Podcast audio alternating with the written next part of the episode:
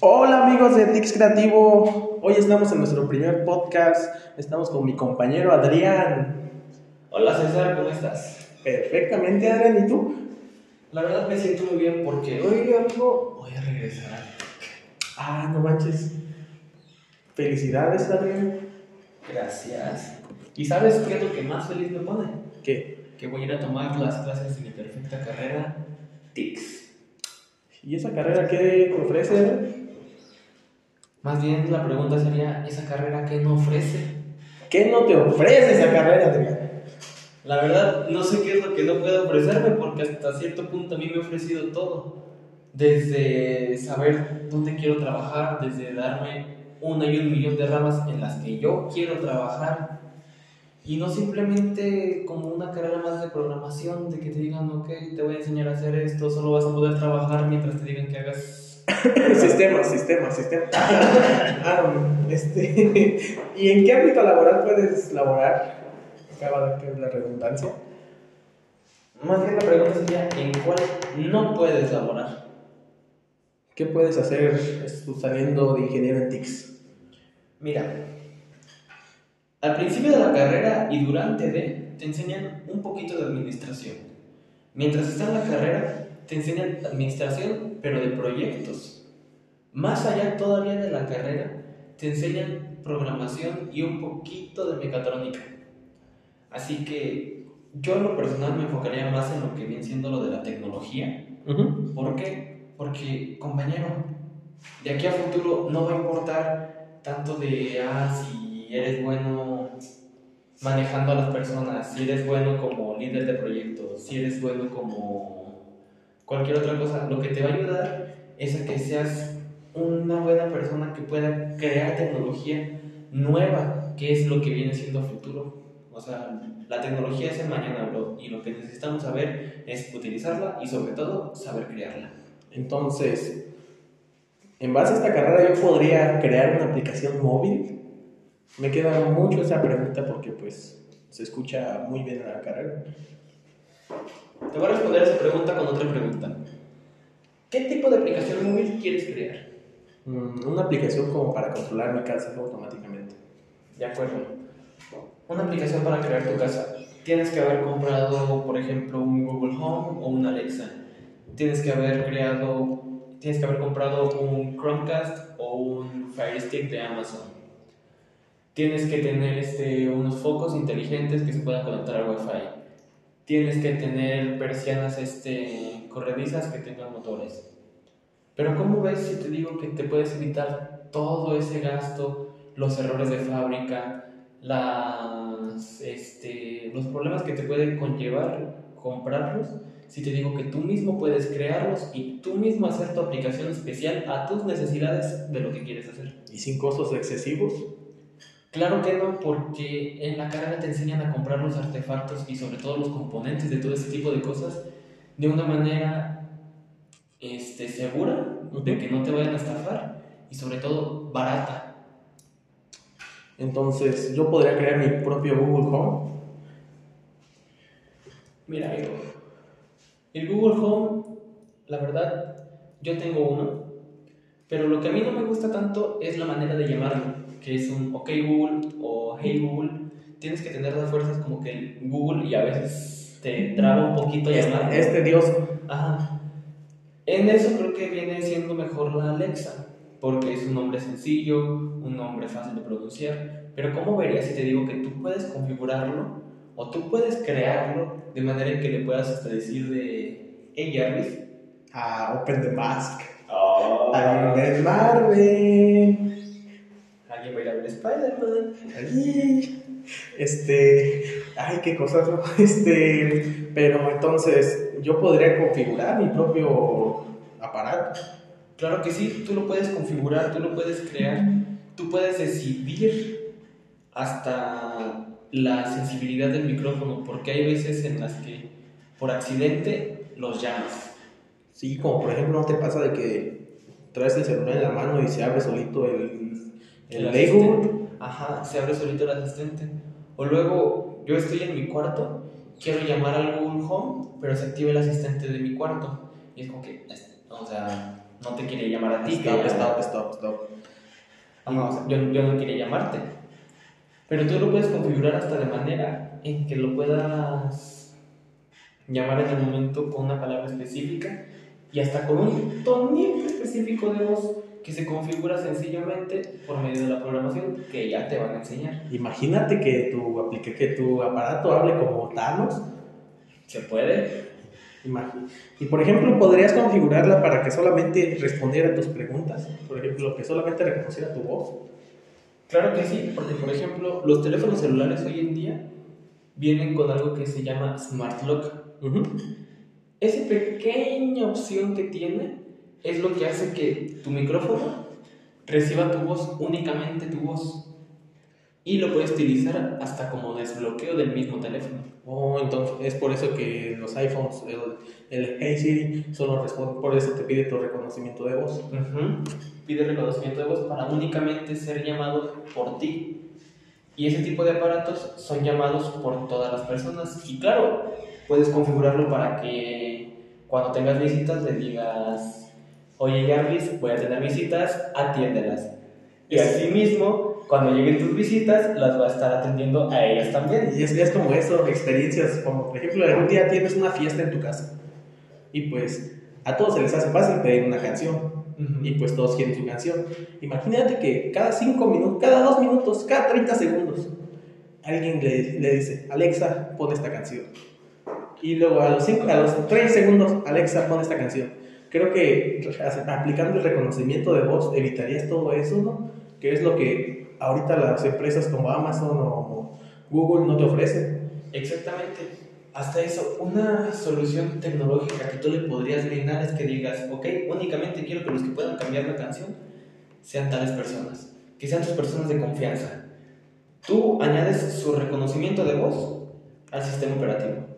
Entonces no simplemente te va a hacer caso a ti, le va a hacer caso únicamente a ellos dos también. Entonces, puedes configurarlo en la memoria interna para que tenga un reconocimiento de voz específico tuyo o de varias personas. Manches, entonces está muy bien esa carrera. ¿Y qué me puedes platicar más? Por ejemplo, ¿en dónde la puedo tomar? ¿En qué universidad? Ah, pues mira, compañero, la universidad en la que yo, por ejemplo, lo estoy estudiando es mi poderosísimo tecnológico Campus Ciudad Hidalgo. Ah, nunca he escuchado ese tecnológico. Ah, es que mira, antes se llamaba ITCH, Instituto Tecnológico Superior de Ciudad Hidalgo, pero se cambiaron el nombre a TecNM Campus Ciudad Hidalgo. Ah, sí escuché que se unificó todos los tecnológicos para tener un nombre en común y solamente agregarle campus. Ajá. Eso también ayuda un poquito a no perderse tanto como los nombres de, ah, tú estudias en un tecnológico, sí, pero ¿en cuál? Ah, pues yo soy un tec de Monterrey, puede decirse. Ah, de dinero. Ah. Pero al unificarlo ya simplemente es como que soy el del TecNM, campus tal. Ah, compartimos escuela, bro. I really feel that, that. Entonces, de hecho, ahorita acabo de investigar algo y apréndete esta, Adrián. El Tecnológico Superior de Ciudad Hidalgo es el único que ofrece la carrera de TICS. Ante, anteriormente lo ofrecía el Tecnológico de Morelia, pero la quitaron, no sé por qué. Creo que no le vieron futuro. Entonces, creo que es una, es una muy buena forma de estudiar TICS, porque creo que las demás universidades son de paga, ¿verdad? Las que te ofrecen TICS. Exactamente, compañero. Y es que no es tanto, creo yo, que el tecnológico no le haya visto futuro a la carrera, sino de que no mucha gente conoce de qué trata, no mucha gente conoce en qué te apoya, no mucha gente conoce qué beneficios te puede dar estudiar esa carrera. Y es lo que nosotros con nuestro podcast es lo que estamos buscando hacer con nuestra audiencia, que conozcan la carrera y que sepan qué van a hacer cuando la estudien. Inscríbete ya. Este, entonces, por ejemplo, las instalaciones del TEC para laborar en TICS son buenas. Ay, César, ay, César. No. Mira, te voy a pantallar. La No me, no me gusta presumir, pero En esta ocasión lo amerita. esta ocasión lo merita, sobre todo si es por mi carrera. El tecnológico, bro, tiene un salón de puras Macs. ¿A poco sí? ¿Y cómo verías si te digo que el Salón de las Max es para uso exclusivo y para el estudio de los de la carrera de TICS. ¡Auch! Entonces a los de sistema los hicieron a un lado. Pueden programar en cualquier lugar, se supone, ¿no? Arriba TICS. Eso sí, es, de hecho sí es muy buen punto, pero entonces son muy buenas instalaciones porque en ninguna otra escuela he visto que tengan Macs, porque pues el presupuesto es muy corto y como para comprar ese tipo de computadoras como que está muy difícil, ¿no? Claro que sí, pero la verdad, esa carrera, el tecnológico de Ciudad Hidalgo, le ve mucho futuro. Y no simplemente porque digan de, ah, es que no tenemos tantos alumnos, ya la vamos a quitar. No, porque aunque no lo quieran aceptar los demás personas, esa carrera es, creo yo, la que más futuro proporciona dentro del tecnológico, puesto de que te ayuda al mañana, que viene siendo la tecnología, y el que tú puedas crearla y programarla, eso es una ventaja muy grande y un paso por delante de los demás. Entonces es una muy buena carrera. ¿Y, ¿Y qué me platicas sobre los profesores?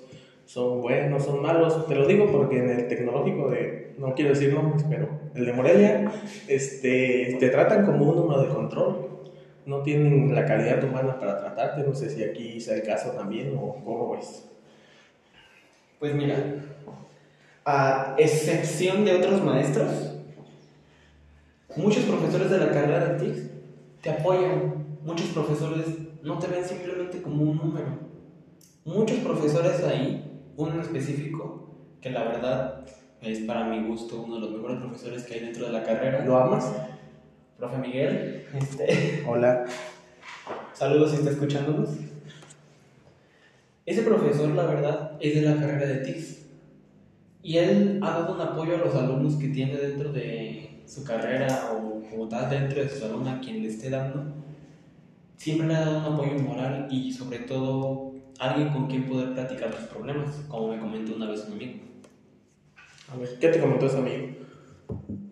Estaba en su peor momento, se podría decir. No se sentía nada bien. Pero ese profesor, una vez que se buscó en la calle, lo apoyó. Le dijo que él veía mucho futuro, pero que no se rindiera. Y que de todas formas, si se llegaba a rendir, que él sabía que él iba a estar bien Dime tú, ¿cuántos profesores te dicen eso? ¿Y cómo te sentirías tú de que un profesor te diga eso? Pues profesores así, muy pocos, la verdad. Y pues la verdad sí te sentirías como que muy halagado, se podría decir, y, muy, y muy satisfecho por la, calidad económica, la calidad educativa que te ofrecen, ya que, por ejemplo, en mi antigua escuela, en bachillerato, era muy difícil encontrar a una persona así. Solamente un, un profe, pero ya de bastante edad, era el que te entendía y no te entendía. Así que digas que te entendiera, pues no, porque el profe era como que muy de antaño, le gustaba, no sé, burrearte, tontearte. Pero si, te, si aquí te, lo te dicen las cosas de una muy buena manera y así, creo que es muy buena escuela. Es que una buena escuela, ¿para ti qué es? Un lugar donde puedes llegar, sentirte cómodo, tener los los instrumentos para poder laborar en tu carrera.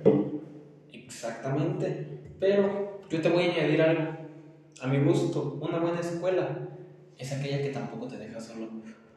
Porque muchas escuelas solo están para decir, ok, te voy a enseñar a que hagas esto, ok, te voy a enseñar a que hagas esto. Tengo las mejores instalaciones, tengo los mejores profesores que te pueden enseñar esto. Pero como tú dijiste, solo te ven como un número de control. En nuestro TEC te ven como persona, te ven como humano, te ven como alguien que está pasando de la etapa del niño, de la prepa, a estarse preparando como adulto para el futuro. Y no, no te sueltan la mano, aquí te van enseñando paso por paso a vivir tu vida, a vivirla con respeto y sobre todo a vivirla preparado. Entonces es una muy buena escuela. Eso para mí es una buena escuela y eso para mí es el tecnológico de Ciudad Y ya para terminar entonces, ¿me recomendarías estudiar TICS? No solo te lo recomendaría, casi hasta te rogaría que estudies esa carrera, porque sé que en un futuro, créeme que me lo vas a agradecer. ¿Y es muy costoso? Ay, compañero. Otro dato curioso sobre el TEC. A ver, chatter. No únicamente te preparan para el futuro, te preparan para estudiar en el TEC, porque hay algo que se llama curso propedéutico. Son como dos o tres semanas antes de entrar a clases y te recuerdan lo que viene siendo el tronco común. ¿Esto en qué te ayuda o en qué te apoya, vaya? En de que no llegas a la escuela el primer día como de ya no me acuerdo cómo hacer esto, ya no me acuerdo cómo hacer esto, y tardas como que en calentar motores, se podría decir. Ahí desde el principio te dicen, ok, mira, tú tranquilo, no estamos calificando como tal para ver si sabes o no. Te vamos a preparar para que cuando entres ya estemos seguros de qué es lo que te vamos a enseñar y poder entrar de lleno bien a las clases. Entonces está muy bien, ¿no? Y entonces, para estudiar la carrera no necesitas un conocimiento previo. Claro que no, lo único que necesitas son las ganas y la actitud de querer estudiar. Bueno, es, es muy buen. Entonces, es muy buena escuela. Bueno, entonces, creo que esto es todo por el día de hoy, mis amigos de Tix Creativo. Nos vemos para la próxima. ¿Vamos a ir al cine o qué? Vámonos. A ver, ven. Órale.